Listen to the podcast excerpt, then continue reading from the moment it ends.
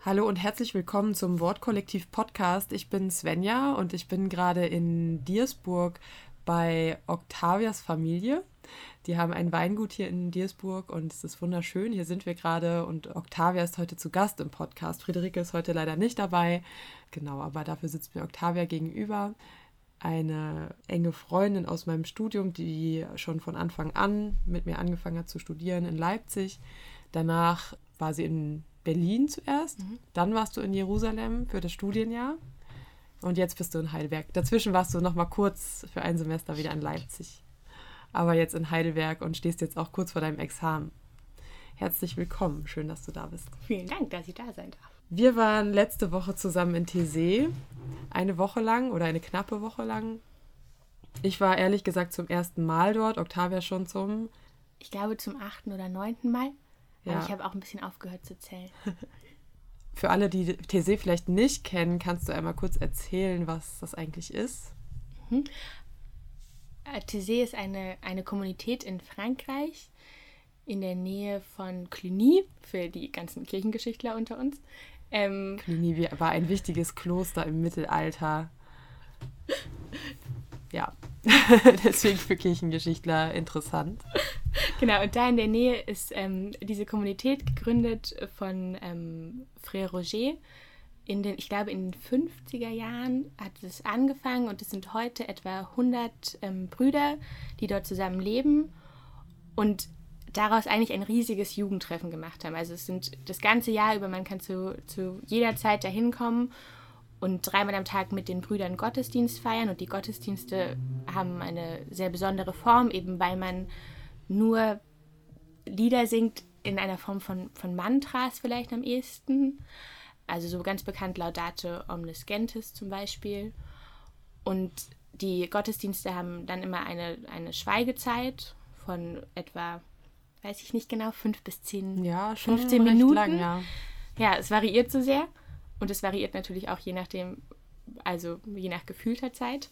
Genau, und dann hat man so Bibelgesprächsgruppen und putzt intensiv Toiletten und Man hat verbringt immer da eine Aufgabe, Zeit. so man, man hat sozusagen immer eine Arbeit auch am Tag, um äh, seinen Teil beizutragen zur Gemeinschaft. Und es ist vor allem ein Ort für junge Leute und es sind sehr viele Jugendgruppen dort äh, und es ist so eine sehr besondere Atmosphäre, die so sehr gemeinschaftlich ist und Ja. viele Jugendliche machen sehr intensive Erfahrungen. Ja, und vor allem sind es. Jugendliche aus, also es können Menschen aus der ganzen Welt kommen und die Brüder sind auch aus der ganzen Welt und man betet auf unterschiedlichsten Sprachen. Die Lieder sind von Finnisch bis äh, Afrikaans alles vertreten, sodass man wirklich das Gefühl hat, alle sind eingeladen und eingeschlossen. Genau. Und unser Thema im weitesten Sinne ist heute auch das Gebet. Das passt ganz gut, weil wir eben auch jetzt gerade in Thésée waren und für Octavia war es von Anfang an im Studium eigentlich ein wichtiges Thema, das dich beschäftigt hat. Was machen wir da eigentlich im Gebet und wieso ist das so wichtig für dich oder was fragst du dich zu diesem Thema? Na, ich glaube, früher war es einfach natürlich relativ fraglos. Man betet und man betet zu Gott und, und man betet irgendwie für die Menschen, die einem nahestehen. Und dann habe ich angefangen zu studieren und war irgendwie einfach wirklich verwirrt von allen Seiten. Also so von der Seite, was ist denn mein Gottesbild und was erwarte ich denn von Gott? Oder wie denke ich Gott und, und wie kann Gott reagieren auf mein Gebet? Und gleichzeitig auch so, ich als Mensch in meiner Wichtigkeit oder Nichtigkeit und, und kann ich irgendwie auf Gott Einfluss nehmen oder ist es sowas, wo ich einfach nur für mich selber nachdenke? Und ich glaube, das Problem, in das ich mich mehr und mehr dann rein katapultiert habe, ist, dass ich ganz oft, wenn ich bete, eigentlich nur noch darüber nachdenke, wie das denn jetzt funktioniert oder ob das überhaupt sinnvoll ist, dass ich bete oder ob überhaupt ich das irgendwohin abgebe oder ob ich mich selber einfach in Sachen verrenne und so, das war von Anfang an schon, schon Thema. Und, und dann habe ich es aber auch leider während sieben Jahren Studium auch nicht geschafft, das für mich so richtig zu lösen, sondern gerade bei, bei allen Dingen, die einen so rauswerfen, aus der Bahn werfen, ähm, ist es dann von außen ja auch oft so, dass gesagt wird, naja, aber Octavia, du studierst ja Theologie und du solltest auch jetzt oder, oder bete mal für mich. Was mich dann auch, fand ich, immer eine komische Position versetzt, weil es so ein bisschen ist, du bist ja näher dran und du musst jetzt auch Worte finden für was, was ich gerade nicht ausdrücken kann, aber du kannst es ja sicher. Und dann so gemerkt habe, ich kann es nicht, kann Dinge nicht in Worte fassen und ich weiß halt auch wirklich nicht, wohin sie dann gehen. Und ja, ich glaube, so in diesem. Und es ist dann plötzlich so ein Außendruck, äh, der einem eigentlich keine freie Entfaltungsmöglichkeit Ja. gibt, äh, das einfach sein zu lassen und äh, ja, je nach Moment auch vielleicht so zu sein, also so sein zu lassen, wie es eben gerade ist. Ja. Mhm. Wir hatten eigentlich jetzt in TC auch eine ähnliche Situation, dass wir irgendwie aus so einer, wir kamen beide aus so einer Lernsituation rein nach TC und uns fiel es relativ schwer, wirklich uns jetzt in so einen meditativen Gebetsmodus zu begeben. Also ich glaube, mir war das vorher gar nicht klar. Die anderen Male, wenn ich in Tessé war, war es immer irgendwie klar, es ist so ein Ort, wo ich auch schon, auch irgendwie doch im Gebet und, und in meiner Beziehung zu Gott so zur Ruhe kommen kann. Und jetzt, als wir letzte Woche ankamen, habe ich gemerkt, ich bin wirklich so K.O. auch und so K.O. von diesem beständigen Nachdenken über Gott und in allen, im Neuen Testament, im Alten Testament, überall muss man ständig äh, reflektieren. Und dann kamen wir dahin und dann habe ich gemerkt, nee, ich will eigentlich jetzt auch nicht. Ich finde, Gott könnte mich jetzt auch mal für eine Woche in Ruhe lassen. Aber es war irgendwie auch ein schreckliches Gefühl erst. Ja, äh, mir ging es sehr ähnlich und äh, es war ganz interessant, dass unsere, wir hatten drei niederländische Zimmernachbarinnen und die waren eigentlich alle sehr äh, erfüllt oder haben sich das auch richtig vorgenommen, jetzt sozusagen ganz meditativ auch zur Ruhe zu kommen, ins Gebet zu gehen, ganz viel zu reflektieren, auch vom Bibeltext ausgehen in den Bibelgruppen. Und irgendwie hat sich in uns so ein bisschen was in dem Moment gesperrt, das jetzt zu machen. Auch und unsere Zimmernachbarin meinte dann immer, ja, aber ihr beschäftigt euch doch gerade vor allem ja wissenschaftlich und kognitiv mit den Sachen. Vielleicht würde es euch ja gerade gut tun und da ist bestimmt ja auch was Wahres dran, aber uns fiel es irgendwie ganz schwer und wir wollten, hatten so das Bedürfnis, uns da jetzt ein bisschen rauszuziehen und einfach also so als Beispiel, unser Highlight des Tages war tatsächlich immer so ein bisschen die Toiletten zu putzen, zusammen mit so äh, Jugendlichen aus Italien und aus Russland. Und wir hatten immer unglaublich viel Spaß und es war so eine ganz nette Gemeinschaft. Und das hat uns total gut getan. Während mir persönlich ist in den Gebeten, wie, also ich am Ende der Woche kam ich so ein bisschen zur Ruhe und manchmal braucht Ja. es ja auch wirklich einfach Zeit, dass man diese Ruhe findet. Und äh, am Anfang habe ich es aber überhaupt nicht hinbekommen, da wirklich mich irgendwie drauf einzulassen. Mich hat immer ganz viel gestört. Dass ich wusste nicht, wie ich bequem sitze. Es war irgendwie auch unruhig um uns Ja. herum. Mich hat gestört, wenn der Gesang schief war und eigentlich ganz blöd. Und um zurückzukommen zu diesen Zimmernachbarinnen, es war vor allem für die eine irgendwie anstößig, dass wir als Theologiestudierende uns jetzt gerade nicht so richtig darauf einlassen können. Ja, und es war so ein ganz komisches Gefühl, weil wirklich jedes Mal, wenn wir das Zimmer betreten haben, hat sie gefragt, und habt ihr jetzt eine Bibelgruppe gefunden und habt ihr, wart ihr bei den Ländertreffen und habt ihr das gemacht und habt ihr das gemacht? Und bei jeder Frage, die kam, die wirklich halt so war, habt ihr jetzt euren Glauben reflektiert, waren wir immer so, nein, nein, wir lagen auf der Wiese, nein, wir haben ein Gesellschaftsspiel gespielt und es hat wirklich überhaupt nicht funktioniert. Und man hatte schon das Gefühl, dass sie auch enttäuscht ist so ein bisschen von der Zukunft der Kirche. Weil wenn wir es nicht schaffen, jetzt uns darauf einzulassen und es aber nachher irgendwie professionell sozusagen weitergeben wollen, dann hatte sie immer in ihrem Blick so ein bisschen so ein, naja, dann kann das ja auch nichts werden. Was irgendwie verständlich ist und für uns aber, oder ich persönlich habe mich so ganz immer in der Position gefühlt, mich erklären zu müssen und auch irgendwie ihr begreiflich zu machen, dass das jetzt nicht mein Wesen ist, dass ich gar nicht darüber nachdenke oder mich dem nicht aussetzen möchte. Aber dass es eher so das Umgekehrte ist, dass ich das den ganzen Tag mache und irgendwie so müde davon bin und gerade einfach nur, weiß ich nicht, dem ich mal entziehen möchte, einfach nicht da die ganze Zeit drüber nachdenken möchte, sondern vielleicht gerade nur das machen, machen Ja. möchte, was sich gerade richtig anfühlt und was mich zur Ruhe bringt. Und es hat irgendwie im Endeffekt ja auch funktioniert, weil am Ende der Woche waren wir irgendwie Voll, ja. Mehr in uns so. Aber das hatte ich die anderen Mal, ich war jetzt während meines Studiums, war ich dreimal in Tessé und das hatte ich nie, dass ich so wirklich das Gefühl hatte, ich werde schon betrachtet als jemand, der aber doch jetzt verpflichtet ist, sich darauf einzulassen. Und sonst, ich weiß es nicht, ob ich sonst auch einfach von mir selbst ausgehend mehr Lust hatte, mich darauf einzulassen. Aber es war schon auch ein hartes Gefühl, einfach nicht als ich da sein zu dürfen mit dem, was ich jetzt gerade brauche, sondern ich schon so beginnend in, in der Rolle, die mir in der Gesellschaft zugeschrieben ist. Und das ist auch, also das macht es dann ja auch gleichzeitig wieder schwieriger, überhaupt so, also seine eigenen Fragen wertfrei dastehen zu lassen, sein eigenes Hadern mit dem Gebet zum Beispiel, was das ist und was das macht, sondern äh, man steht direkt unter dem Druck, dass man eine Antwort finden muss und nicht, es gibt halt nicht die Möglichkeit zu sagen, naja, dann lasse ich das jetzt erstmal oder dann ich, dann nehme ich es irgendwie einfach so hin, dass ich keine Antwort habe, aber irgendwie tut es mir trotzdem gut zu beten, sondern ja. die Leute möchten auch eine Antwort von mir. Ja, und die Leute, also sie möchten es und sie erwarten es mhm. eben auch. Sie erwarten, dass ich jetzt kompetent Antwort geben kann auf, auf theologische Fragen, aber eben auch auf so, ich muss ein starker äh, spiritueller Mensch sein, damit ich es weitergeben kann. Ja. Das ist schon, schon die Haltung. Und es ist ja auch, also ich finde es nachvollziehbar, dass man das von Pfarrerinnen und Pfarrern hat, so dieses, also dass man erwartet, dass sie schon auch ein aktives spirituelles Leben haben. Aber selbst da ist es vielleicht auch einfach gar nicht immer möglich. Es ist nicht immer die Zeit dafür und das ist auch in Ordnung, denke ich.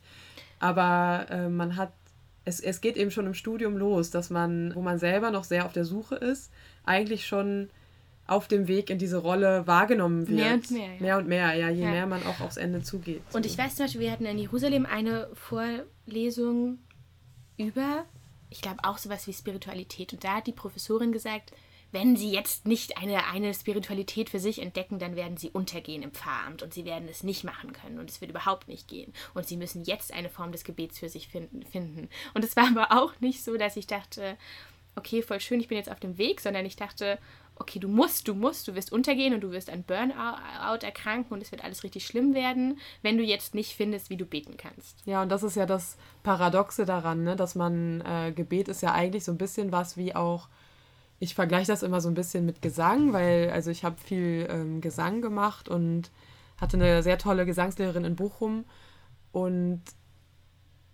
der Schlüssel ist ja immer, sich, also einfach ganz bei sich zu sein und eben nicht sich so von außen irritieren zu lassen, sondern es zu schaffen, so in sich zu kehren und sozusagen dadurch auch die Verbindung mit Gott zu finden und das andere irgendwie auszublenden. Und gerade das wird nicht möglich, wenn mir ja. von außen gesagt wird, du musst. Und ja. Aber ich habe so ein bisschen den Eindruck eben, also je mehr ich mir Gedanken darum mache, umso verkrampfter wird es ja. sozusagen.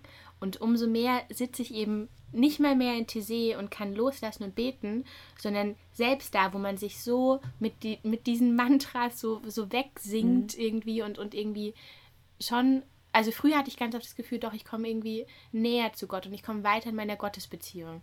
Und selbst da sitze ich jetzt und betrachte mich von außen, wie ich da sitze und ähm, wie ich jetzt bete. Mhm. Und bei jedem Satz, den ich in meinem Kopf irgendwie dann schaffe zu beten, denke ich mir, hm, ja, nee, das ist auch ein bisschen komisch. Mhm. Oder, und es wird, es wird wirklich, ich, ich fühle mich immer mehr in die Ecke gestellt so und denke dann, ich muss aber doch jetzt hier wieder rauskommen. Aber ich denke eben nicht, so ganz ruhig, okay, und, und ich will, ich habe jetzt einfach ein Anliegen und ich gebe es an Gott, sondern ja, ich, vielleicht bin ich so ein bisschen überrollt von den Erwartungen, die ich aber die ich wahrscheinlich mehr fühle, dass sie an mich gestellt mhm. werden, als dass es wirklich so mhm. ist. Und ich hatte auch bei den Niederländerinnen im Zimmer das Gefühl, irgendwann, weil wir dann so drüber gesprochen hatten, haben wir sozusagen uns reflektiert auch in unserer Rolle und haben aber das in die Gespräche mhm. dann ja auch mit reingenommen. Auf jeden Fall, ja. Und manchmal denke ich dann auch so, naja, vielleicht, wenn man sich weniger Gedanken macht oder einfach versucht, wirklich nur in dem Moment zu sein, sind die Situationen auch manchmal leichter, wenn man einfach hingeht und sagt, ja, nee, ist jetzt gut für uns. Ja. Ist jetzt gut für uns, hier zu sein und es ja. ist gut für uns, kein Bibelgespräch zu führen und nicht über Jesus zu reden, ja. sondern einfach nur rumzuliegen. Aber es geht dann irgendwann nicht mehr so. Ja. Weshalb machst du es trotzdem, beten? Oder was denkst du passiert da? Was. Also, ich glaube, ich weiß, dass in Zeiten, als, ich, als es mir noch leichter gefallen ist, dass es was unglaublich Stärkendes hatte und dass ich schon, oder jetzt auch in Tessé an dem, an dem letzten Abend, hatte ich das Gefühl, ja, ich kann die Sachen, ich kann die Sachen abgeben und es gibt mir irgendwie Hoffnung, sie abzugeben. Und auch wenn ich sozusagen nicht weiß, wie oder ob es irgendwo hinführt, fühle ich es, äh, ja doch, dann fühle ich es ein bisschen, dass ich denke, oder dass ich fühle, ja, ich bin nicht allein darin. Und jemand wird sich mit mir zusammen um die Menschen, für die ich bete, vielleicht kümmern oder wird das, was er beitragen kann, dazu beitragen. Ja. Und insofern finde ich, hat es dann auch einfach was, was einem so einen inneren Frieden irgendwie gibt. Mhm. Und auch wenn man in Gruppen gemeinsam betet, zum Beispiel im Friedensgebet, geht es mir so, dass, genau, man geht irgendwie als Gemeinschaft auch raus und mit einer neuen Perspektive wieder auf die Welt vielleicht, die auch Auswirkungen hat, gerade wenn man das in der Gruppe macht und es irgendwie auch weitergibt. Ja. Und ähm, das hat mir jetzt auch nochmal Gedanken gemacht. Ähm, gerade in TC musste ich dran denken, dass bei uns zu Hause in der Gemeinde werden regelmäßig so TC-Friedensgebete gemacht und es kommen relativ wenig Leute dorthin. Und es wird sogar, ich habe das mal auf Facebook gesehen, auch teilweise angefeindet oder also nicht extrem und auch nicht, es ist auch nicht die Mehrheit, die das tut, aber teilweise gibt es schon diese Anklage, was bringt denn das? Warum macht ihr das? Könnt ihr nicht diese Zeit sinnvoller verwenden für Ja. was, was wirklich etwas bringt? Und das finde ich extrem schade, weil ich meine, wir haben jetzt beide in Leipzig auch studiert und da gibt es eben diese Tradition und die ja auch wirklich die und mit politischer Dimension der Friedensgebete, die wirklich was bewirkt hat und zwar auf friedlichem Wege und ja, wie man das für sich beantwortet, ob Gott da jetzt wirklich eingreift, wenn man für den Frieden betet, das ist natürlich die eine Sache, das muss jeder für sich selbst entscheiden. Aber die andere Sache ist auch, was das für eine Perspektivveränderung gibt Ja. und dass es eben eine Realität schafft. Und mir hat es jetzt in TC auch nochmal sehr Gedanken gemacht, weil eben auch eine unserer niederländischen äh, Zimmernachbarinnen arbeitete äh, für die NATO oder bei der NATO. Und das fand ich erstmal sehr spannend, überhaupt das so zu hören, was sie davon auch erzählt. Und dann habe ich irgendwann gefragt, warum sie das macht oder ob sie das schon lange vorhatte, dort zu arbeiten. Und sie hat geantwortet, dass sie, dass das ein ganz großer Glaube von ihr ist, dass sie wirklich an die NATO sehr stark glaubt. Und zwar deshalb, weil sie das Gefühl hat, unsere Welt wird immer unsicherer, wir bekommen immer mehr Feinde und es ist wichtig, sich zusammenzuschließen in einem, also mit den Ländern, die auch eine ähnliche kulturelle Ja. Basis haben, Werte und das, was man eben hat, was man wichtig findet, zu verteidigen. Und dabei war das Wir war ganz stark eben transatlantisch. Ja. Die USA und Europa. Ja, genau. Und mir hat es sehr viele Gedanken gemacht, weil, also sie hat das überhaupt nicht so, sie hat sehr markiert, dass es ihre eigene Überzeugung ist und Position und hat das äh, total zugestanden, dass man das vielleicht auch anders sieht. Und äh, ich finde prinzipiell die NATO, natürlich ist das was, wo wir irgendwie drauf angewiesen sind. So. Aber mich, mir hat dieses Weltbild doch sehr Gedanken gemacht. Ist das erstens so, dass wir immer mehr Feinde haben in der Welt oder, und wird die Welt wirklich immer unsicherer? Die Zahlen sagen irgendwie was anderes und trotzdem kenne ich auch dieses Gefühl, dass man, dass irgendwie im Moment so ein Umbruch ist und Dinge so ins Wanken geraten. Aber ich habe dann auch gesagt, dass das für mich so, mir macht es vor allem Sorge, wenn es so einen Stimmungsumschwung gibt und wenn man quasi aus einer Angst heraus eigentlich agiert und so eben nicht, also dass dieses Grundgefühl so entscheidend ist und jetzt nicht so sehr, ich will nicht naiv sein oder so, ne? Ich weiß, dass man natürlich auch solche militärischen Bündnisse braucht, aber ich glaube sehr stark daran, dass das Auswirkungen hat, wie mit aus welcher Grundperspektive ich Menschen begegne und auch auf die Welt blicke. Und um den, den Bogen wieder zurückzufinden zum Gebet, das macht eben auch Gebet und gerade Friedensgebete und, und so ein Miteinander auch und was eben auch in TC stattfindet. Ja, ähm, Wobei ich halt gleichzeitig finde, das ist das Schwierige. Ne? Gerade wenn man so denkt, ja, das hat eben auch einen politischen Einfluss, so ein Friedensgebet. Oder, oder man stärkt sich, weil man zusammen das Gefühl hat, wir beten für, für das Richtige sozusagen. Und dann so ein bisschen die Frage, wenn ich aber auf einmal das Gefühl habe, also dieses Wir so stark konstruiere, bete ich dann für die anderen, damit sie nicht über mein, mein Wir irgendwie einbrechen oder bete ich für die? ist halt auch schwierig, also ist halt, hat halt auch so eine Gefahr mhm. bei, so, bei so Friedensgebeten. Jetzt in Leipzig hatte ich nie das Gefühl, aber jetzt, als die Niederländerin dann so erzählt hat, dachte ich ja, wie sie, wie sie es dann wohl ausdrückt oder wie sie wohl betet. Für was man genau betet und es ist, gibt da ja auch kein richtig und falsch, wofür man jetzt beten sollte oder so, ne? Und nee, und letztendlich denke ich dann auch immer, man, man bringt es ja als Gedanken eigentlich vor Gott und ja nicht in so einem, ich weiß jetzt, was zu tun ist, sondern ja eigentlich auch in einem, um, schon um Hilfe bitten. Mhm. Ähm, und ich glaube, für mich ist dann manchmal schwierig, dieses so Dorothee Sölle, Gott hat keine anderen Hände als die unseren, funktioniert, finde ich, schon in, in, in vielen Gebeten auch. Also bei, bei Dingen in meinem Umfeld oder bei Leuten, die ich schon unterstützen kann. Aber gerade wenn es dann darüber rausgeht, ja, dann habe ich eigentlich nur die Chance, es dahin, also vor Gott zu legen. Und insofern ist, nimmt es auch eigentlich, wenn ich es wirklich nur vor Gott lege, finde ich, hat es keine Gefahr. Während wenn ich es nutze mit den anderen zusammen und wir müssen jetzt was machen. Das stimmt, die Dynamik, die kann irgendwie in beide Richtungen gehen, ne? ja. ne? dass man dadurch, also es gibt es ja auch in der Geschichte tausendfach auch, dass man für den Krieg mitbetet ja. und, und dadurch eben auch eine Dynamik entfacht, die einen so sehr auf die richtige Seite stellt, ne? Und so. Ja einem die Überzeugung gibt, Gott ist jetzt bei uns auch und wir beten auch dafür und wir sind auf der richtigen Seite der Geschichte. Ja. Und ja, genau und ich das fand gerade jetzt ja. in Tessé war es eben auch so, zum ersten Mal, seit ich dahin fahre, und ich fahre dahin irgendwie seit ich 14 bin, dass eben diese ganzen, diese Militärwaffen da auf einmal überall präsent waren. Ja, man muss, genau, es waren wirklich oft Soldaten vor Ort und viel immer, Polizei. Es waren immer drei drei Teams a vier Leuten an diesen, Poli äh, an diesen Soldaten und richtig in Uniform und richtig mit riesigen Maschinengewehren. Und ich finde, wenn man sich über, also reagiert natürlich in Frankreich auf die Anschläge, aber eben auf die Anschläge von den bösen anderen, von den mhm. Muslimen. Mhm. Und dann ist es, also es ist natürlich nachvollziehbar, dass man sagt, Tizé als Ort und jetzt mit uns, da waren, weiß ich nicht, 2000 Leute, mhm. da waren schon massiv viele Menschen, die irgendwie äh, wegen ihres Glaubens dahin kommen. Das heißt, es ist natürlich einerseits wichtig, dass, dass man das irgendwie den Ort beschützt und gleichzeitig hatte ich so das Gefühl, ja, okay, die sind jetzt da, um vor dem Außen abzugrenzen, weil wir jetzt hier als christliche mhm. Gemeinschaft sitzen. Also es hat ja dann mhm. schon auch wieder, kriegt so eine ganz komische Dimension. Und ja, ich finde, weil es so jetzt so heiß war, waren immer die Türen in der Kirche offen. Und wenn man manchmal wenn ich so saß, dass ich rausgeguckt habe und man sitzt mhm. und betet für den Frieden und draußen stehen einfach Soldaten mit massiven Gewehren.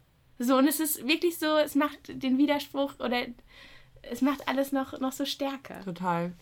Und gleichzeitig war es dann aber wieder etwas, also eine super interessante Erfahrung, gute Erfahrung zu sehen, dieses Miteinander unter den Nationen auch vor Ort dass das ja. irgendwie wieder so aufgebrochen hat, wo man gemerkt hat, ja, aber es ist ja hier eben doch sehr nationenübergreifend und es waren ja. ja wirklich auch Menschen aus der ganzen Welt da, jetzt nicht nur Europa, natürlich vor allem Europa, aber auch darüber hinaus und was finde ich dann auch wieder schön ist, weil es so, ein, ja. so eine Gegenrealität eigentlich auch wieder setzt gegen dieses, okay, da stehen diese Maschinengewehre und irgendwie das stimmt. Und eigentlich gerade dadurch, dass zum Beispiel haben wir Klos geputzt mit so russischen Jungs, die so richtig, so richtig, richtig cool waren.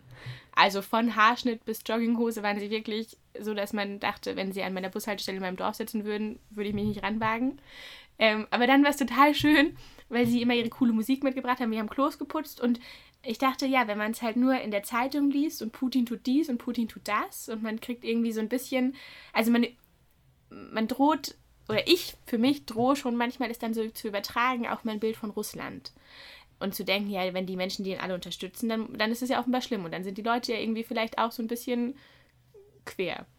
Ähm, aber dann so mit diesen Jungs die Toiletten zu putzen und zu sehen, ja, was sind, oder vielleicht sich auch einfach wieder in den Kopf zu holen, es sind halt alles einzelne Menschen.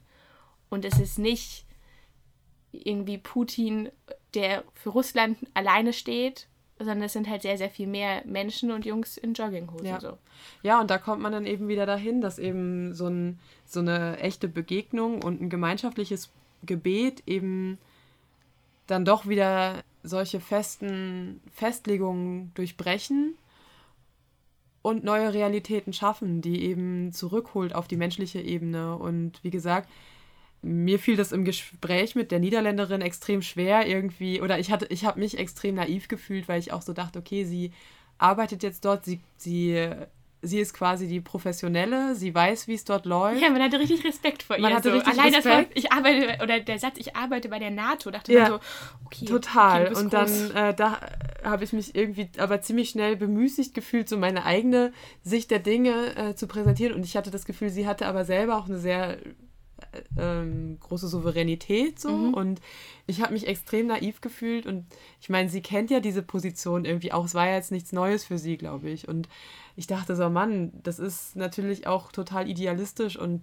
ein bisschen naiv, aber irgendwie hat es ja doch eine Wahrheit, wenn man sagt, es gibt irgendwie auch so einen psychologischen Effekt, der Realität schafft, wenn, wenn eben alle sagen, wir wollen Frieden und wir wollen Gemeinschaft und wir wollen nicht auf die anderen Menschen primär als Feinde blicken. Ja, und ich glaube, gerade in Tessé hat, glaube ich, eine Art von so diskursethischem Ansatz, hat es nämlich total. Und es ist eben dadurch, dass in den Gottesdiensten, Äh, was meinst du damit genau? also ich meine, dass man, dass man einerseits in den Gottesdiensten keine Aussage trifft und die Gottesdienste so niederschwellig sind, weil man ja eben nur sagt, Gott ist nur Liebe und wagt für die Liebe alles zu geben und fertig. Und dann aber in diesen Gesprächsgruppen zusammenkommt und eben niemand sagt, so und so hast du es zu denken. Und dadurch, dass man die Leute auch in ihren Altersgruppen so ein bisschen lässt, man keine Autoritäten schafft, sondern man sagt, setzt euch dahin und unterhaltet euch und überwindet eure Grenzen und hört zu, was der andere sagt.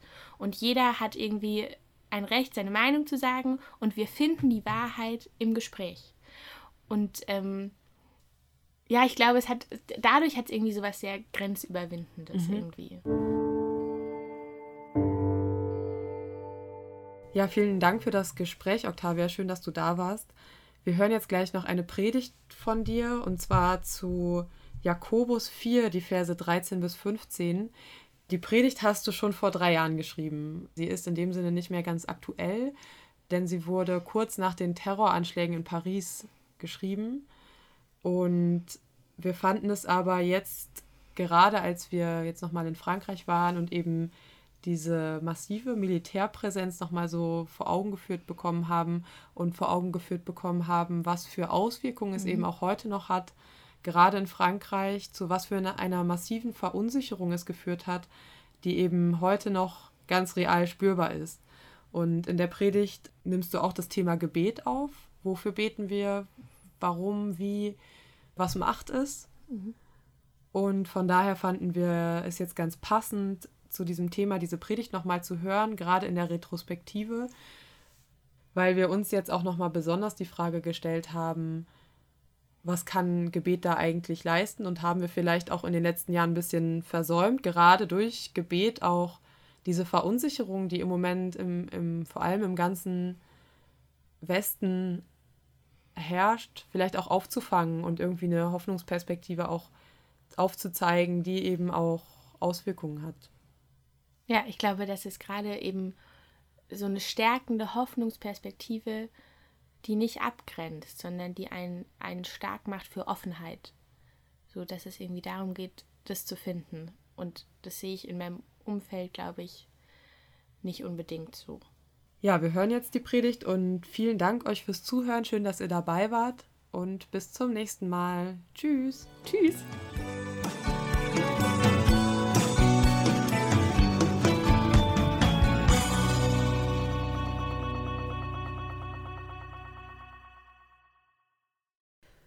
Wohlan, die ihr sagt, heute oder morgen werden wir in die und die Stadt aufbrechen, ein Jahr dort verbringen, gute Geschäfte machen und Gewinne erzielen. Ihr wisst ja nicht, was morgen sein wird, wie es dann um euer Leben steht.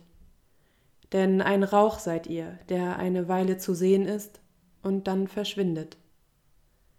Ihr sollet sagen, wenn der Herr es will, werden wir leben und dies oder jenes tun.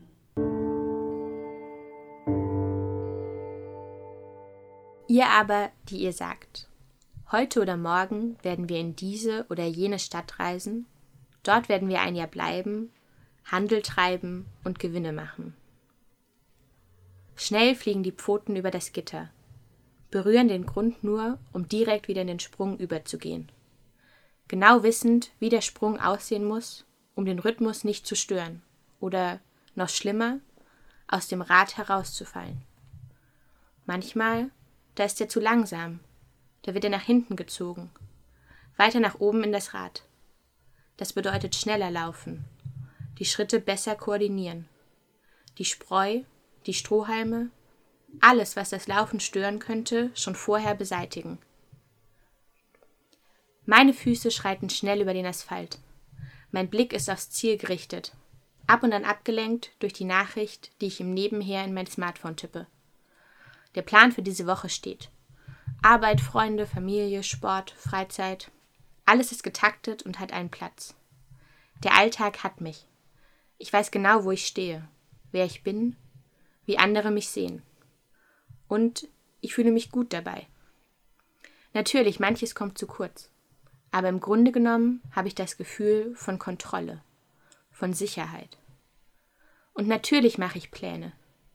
Nicht kurzgreifende Pläne, sondern Pläne, die weit in die Zukunft blicken. Ein Haus, das es abzubezahlen gilt, eine Ausbildung für die Kinder, eine Unfallversicherung, eine Lebensversicherung, der Urlaub im kommenden Jahr. Alles in meinem Kopf bereits angedacht. Hast und Eile, Zeitnot und Betrieb nehmen mich gefangen, jagen mich. Dennoch, wenn ich diese Zeile aus dem Lied Meine Zeit höre, dann habe ich das Gefühl, sie trifft genau meine Lebenssituation, in der ich mich doch gut fühle. Ich schätze es, geschäftig zu sein, gebraucht zu werden, zu planen, zu wissen, wohin ich gehe. Es gibt Momente, in denen ich gerne etwas von der Verantwortung abgeben würde, in denen ich wünschte, nicht ich müsste mich gegen alles versichern und absichern. Nicht ich wäre diejenige, die die Fäden in der Hand hält, mit denen ich mein Leben koordiniere. Zur gleichen Zeit will ich ein selbstbestimmter Mensch sein, und ich will sie in der Hand halten, die Fäden meines Seins. Ich brauche die Sicherheit und ich brauche die Kontrolle. Ihr wisst doch nicht, was morgen mit eurem Leben sein wird. Und während ich vor mich hinsiniere über mein eigenes Laufrad und mein Wohlbefinden darin, wird plötzlich alles aus den Fugen gerissen. Das Laufrad wird umgeworfen und ich weiß nicht, wie das Laufen jetzt noch funktionieren soll. Der 11. und der 13. November des Jahres 2015 waren solche Tage. Beirut und Paris im Schock des Terrors, in Atem gehalten ob der Macht des IS. Von nun an in ständiger Angst vor der Ungewissheit, der Gefahr, die in allen Ecken lauert. Meine Welt ist in ihren Grundfesten erschüttert. Um wie viel mehr muss die Welt derer erschüttert sein, die bei einem dieser Anschläge einen geliebten Menschen, einen Menschen, der zum Teil ihrer Sicherheit, ihres Herzblutes gehört hat, verloren haben. Die Mutter, den Bruder, den Lebenspartner, das eigene Kind. Wir wissen doch nicht, was morgen mit dem Leben sein wird. Momente wie dieser sind es, die uns diesen Satz umso mehr verdeutlichen, und sie nehmen uns jedes Gefühl der Sicherheit. Ich versuche weiterzulaufen in einem Rad, das nicht mehr gerade steht, das 80 Grad gekippt ist, und ich weiß nicht, wie man darin läuft. Gezwungenermaßen muss ich meinen Blick auf die Welt verändern, meine Perspektive verschieben. Mir wird erneut bewusst, dass ich eben nicht die Fäden in der Hand halte, sondern ein anderer sie hält. Mir wird bewusst, dass die Welt, in der ich lebe, nicht selbstverständlich ist.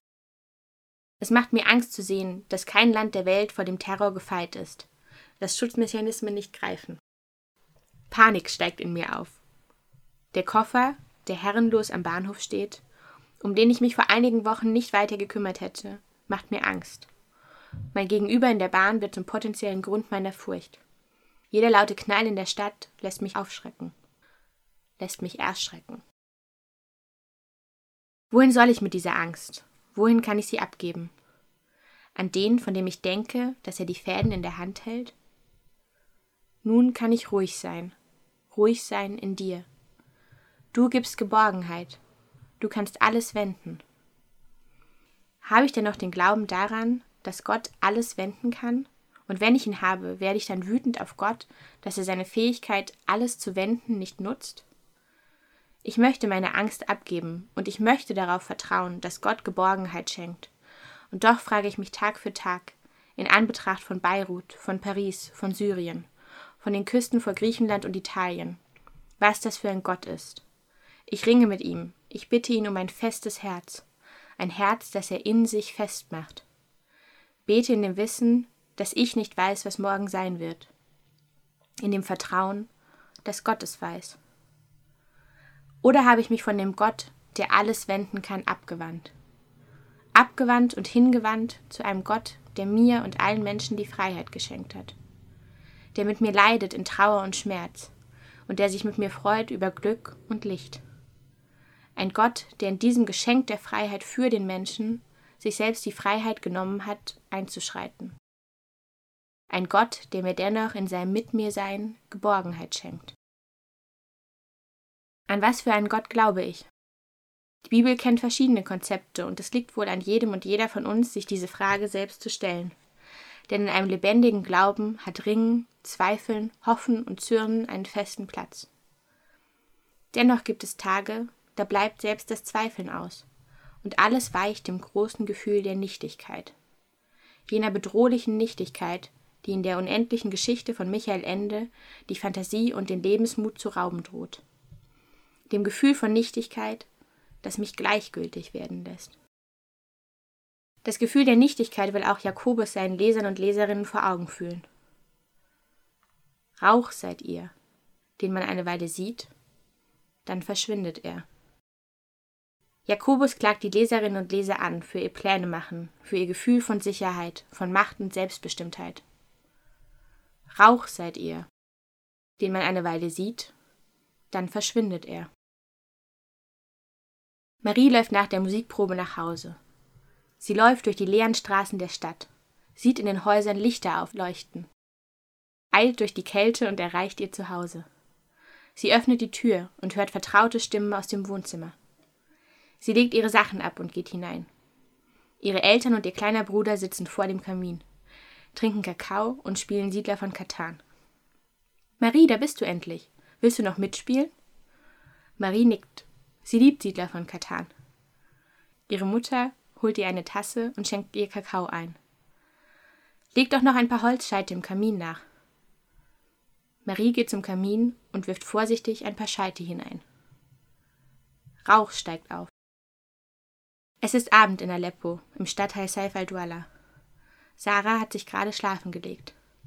Sie liegt zwischen ihrer großen Schwester und ihrem kleinen Bruder. Ihr Vater ist noch unterwegs. Er ist Teil der Freien Syrischen Armee. Er beschützt den Stadtteil tagsüber und auch nachts, damit Sarah und ihre Geschwister sicher schlafen können. Sarah versucht zu schlafen, aber sie träumt von Schüssen, sie träumt von Granaten und Raketen, die einschlagen, explodieren und nichts als Zerstörung hinterlassen. Plötzlich wird Sarah hellwach. Sie hört Stimmen vor der Tür, hört, wie jemand versucht, die Tür einzutreten. Alle sind hellwach und versuchen, sich zu verstecken. Sarah klettert hinter den Schrank. Vermummte Männer stürmen in die Wohnung. Sie schließt die Augen und hört Schüsse, viele Schüsse, kurz nacheinander. Sie hält still, versucht nicht zu schreien, versucht, sich an einen anderen Ort zu wünschen. Die Schüsse enden. Sarah hört, wie etwas über den Boden kratzt und wie die Männer die Wohnung verlassen. Es riecht nach Feuer, und Sarah wagt einen Blick in das Zimmer. Die Männer sind weg. Vor ihr brennt ein Feuer. In dem Feuer liegen Menschen. Ihre geliebten Menschen. Rauch steigt auf. Rauch? Etwas Vergängliches? Etwas Nichtiges? Ein Menschenleben ist kurz, gemessen an der göttlichen Ewigkeit. Nichtig geradezu. Aber auch Rauch lässt sich nicht losgelöst betrachten von seinem Kontext. Rauch folgt auf Feuer, auf ein Feuer der Wärme, der Liebe, auf ein Feuer der Zerstörung und des Hasses. Auch Feuer vergeht, und wenn der Rauch aufgestiegen ist, scheint die Erinnerung zu erlöschen. Könnten wir denken und würden die Erinnerung übersehen, die wir in den Herzen unserer Mitmenschen hinterlassen. Ich existiere nicht losgelöst von meinem Gegenüber. Ich bin Teil von etwas. Von einer Familie, einer Dorfgemeinschaft, einer Glaubensgemeinschaft, einer Firma. Egal in welchem Bereich. Ich bin immer in Beziehung. Und in diesen Beziehungsgeflechten kann ich Einfluss nehmen, kann Menschen Liebe, Halt und Sicherheit geben oder Menschen verunsichern, erschüttern, klein halten. Mein Feuer brennt. Mein Rauch wird aufsteigen und die Erinnerung an mein Feuer wird dennoch weiterwirken. Von Mensch zu Mensch. Ich bin immer in Beziehung. Von Mensch zu Mensch, von Mensch zu Gott. Und während ich im Kleinen Einfluss nehmen kann auf die Menschen um mich herum, blicke ich auf meine Beziehung zu Gott. Kann ich auf Gott Einfluss nehmen? Hört Gott mein Gebet, meine Tränen, mein Schreien und mein Zorn und lässt er sich von diesem beeinflussen? Sind Gott und ich in einer Beziehung, in der wir beide aufeinander Einfluss nehmen können? Es ist eine Gratwanderung zwischen dem Wahrnehmen des Menschen, der Einfluss nehmen kann und soll, und der Demut vor Gott, der größer und mächtiger ist als alles, was ich mir vorstellen kann. Meine Zeit steht in deinen Händen. Nun kann ich ruhig sein. Ruhig sein in dir. Und der Friede Gottes, der höher ist als all unsere Vernunft, bewahre unsere Herzen und Sinne in Christus Jesus. Amen.